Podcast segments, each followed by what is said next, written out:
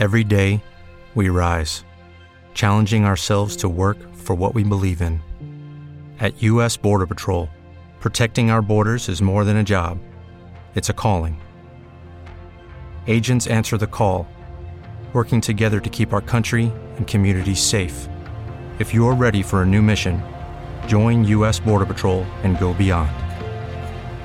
Learn more at cbp.gov/careers. Hola, soy Francisco Navas y esto es Mente Dinámica en Acción. Muchas veces nos preguntamos por qué hay personas que toman la decisión de cambiar algo en su vida. Y es la pregunta que, que durante mucho tiempo me hice. ¿Por qué hay gente que toma las riendas? ¿Por qué hay gente que decide que no va a pasar ni un día más en el mismo punto? Bien sea porque quieras hacer una dieta, bien porque quieras olvidar a una persona que te ha hecho daño en el pasado, bien porque quieras mejorar tu situación de pareja, de trabajo, de familia. Da igual cuál sea el objetivo, pero todas esas personas que lo logran tienen en común ese momento en el que deciden dar el cambio. Deciden abrazar, mejor dicho, abrazar ese cambio y dar ese paso hacia adelante.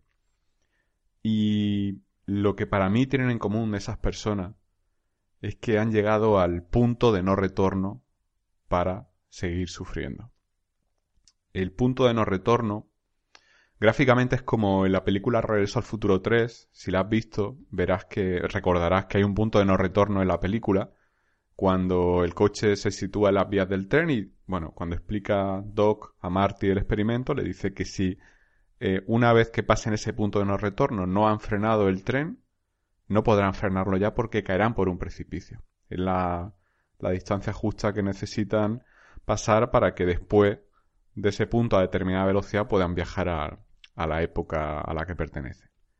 Este, este punto de no retorno está en todo, está presente en todo. Hay puntos de no retorno en todas las relaciones. Hay relaciones que tienen un punto de no retorno, por ejemplo, cuando decides faltar al respeto a tu pareja y, y ella te lo permite o él te lo permite, o viceversa. Si tienes una relación en la que ambos consentís faltar al respeto, no podréis volver atrás nunca.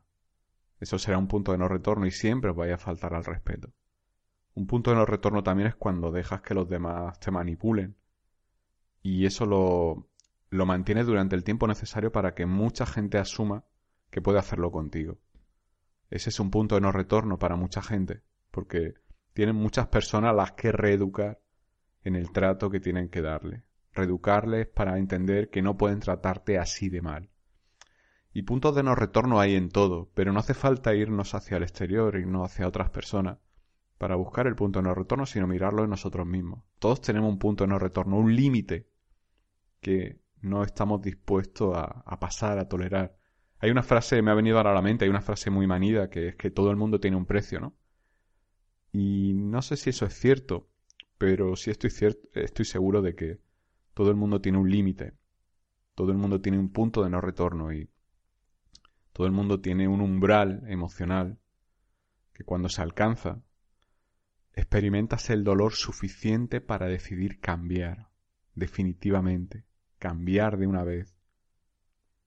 Es el, ese punto de no retorno, ese umbral, ese límite, es el nivel máximo de sufrimiento que estás dispuesto a aguantar. Y cuando sientes que has llegado a ese nivel máximo, decides cambiar tu estrategia. Ese punto de no retorno, por ejemplo, yo lo, yo lo experimenté cuando hice por tercera, cuarta vez, ya no recuerdo, una dieta, perdí mucho peso y volví a coger peso. Y dije, ni una vez más paso por esto, ni una vez más paso por una dieta en la que tenga que perder 20 kilos. En ese momento, ese punto de no retorno fue mi mayor aliado porque en ese momento sufres y ese sufrimiento te impulsa hacia el cambio. El punto de no retorno es cuando estás harto o harta de sufrir. Y te sirve para establecer en tu vida una meta que consideras que mereces. Una meta que considera que es para ti.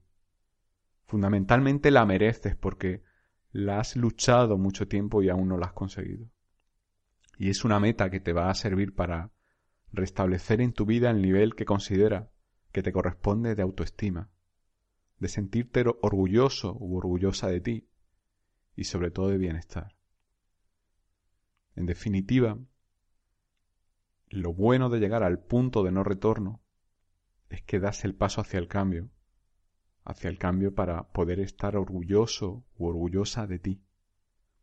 Así que déjame decirte que si ahora mismo en tu vida hay muchas cosas que te saturan y a pesar de eso estás aguantándolas, si eres, por ejemplo, de ese tipo de personas, que todos hemos sido ese tipo de personas, con esto no quiero resultar condescendiente ni, ni pedante, pero todos hemos sido ese tipo de personas que alguna vez hemos dicho, no estoy dispuesto a, a volver a engordar, no estoy dispuesto a volver a, a tolerar que me hablen así, no estoy dispuesto a tolerar este trato por parte de nadie. Y al poco tiempo hemos estado engordando, aceptando que nos hablen mal y tolerando un trato inadecuado por parte de otras personas. Todos hemos hecho eso. La cuestión es que lo hacemos porque obtenemos un refuerzo con ese comportamiento. Nuestra mente está educada para darnos a entender que aquello que recibimos es más valioso que aquello que perdemos. Esa pérdida de autoestima, de confianza, de bienestar, es algo que va por debajo de ese subidón de sentirnos queridos, de sentirnos protegidos, de sentirnos conectados a alguien. Y por eso se mantienen muchas relaciones tóxicas, la cuestión es que las relaciones tóxicas duran en el tiempo tanto como tarda en llegar ese punto de no retorno, ese límite, ese momento en el que dices, ya estoy harto de sufrir y esto va a cambiar. Y ese punto de no retorno es algo que para cada persona está en un momento diferente. No todas las personas tienen el mismo aguante, ni todas las personas tienen la misma escala de valores, ni todas las personas tienen el mismo enfoque de la vida. En ese sentido, el respeto debe de ser la nota predominante, porque tú no aguantes algo no quiere decir que otra persona no desee o no quiera aguantarlo. Tenemos que ser abiertos de mente y darnos cuenta de que lo que para ti es malísimo, a lo mejor para otra persona no lo es. Llevado a otro extremo, un ejemplo claro sería, seguramente si tú te quedas mañana durmiendo en la calle te sientes un desgraciado, un desdichado, pero seguramente la persona que duerme en la calle siempre no se siente así. Todo depende de, del punto de vista desde el cual partimos. Otro ejemplo, si estás toda tu vida viendo y de pronto te quedas ciego, la sensación de pérdida es enorme porque tu punto de partida es ver. Si naces ciego, no tienes esa sensación de pérdida. No has perdido nada, no has perdido aquello que, que no has podido tener. En el ejemplo anterior de la persona que duerme en la calle, obviamente va a ser mucho más traumático si ha sido una persona con recursos que si ha sido una persona que lleva mucho tiempo en esa situación. Y por tanto, para ti un refuerzo es, por ejemplo, poder dormir abrigado. Con esto no quiero decir que, que esté bien que nadie duerma en la calle, de hecho. ¿Te está gustando este episodio? Hazte fan desde el botón apoyar del podcast de Nivos. Elige tu aportación y podrás escuchar este y el resto de sus episodios extra. Además, ayudarás a su productor a seguir creando contenido con la misma pasión y dedicación.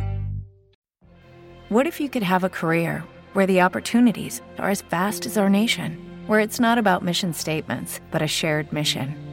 At U.S. Customs and Border Protection, we go beyond to protect more than borders from ship to shore, air to ground cities to local communities, CBP agents and officers are keeping people safe. Join U.S. Customs and Border Protection and go beyond for something far greater than yourself. Learn more at cbp.gov/careers.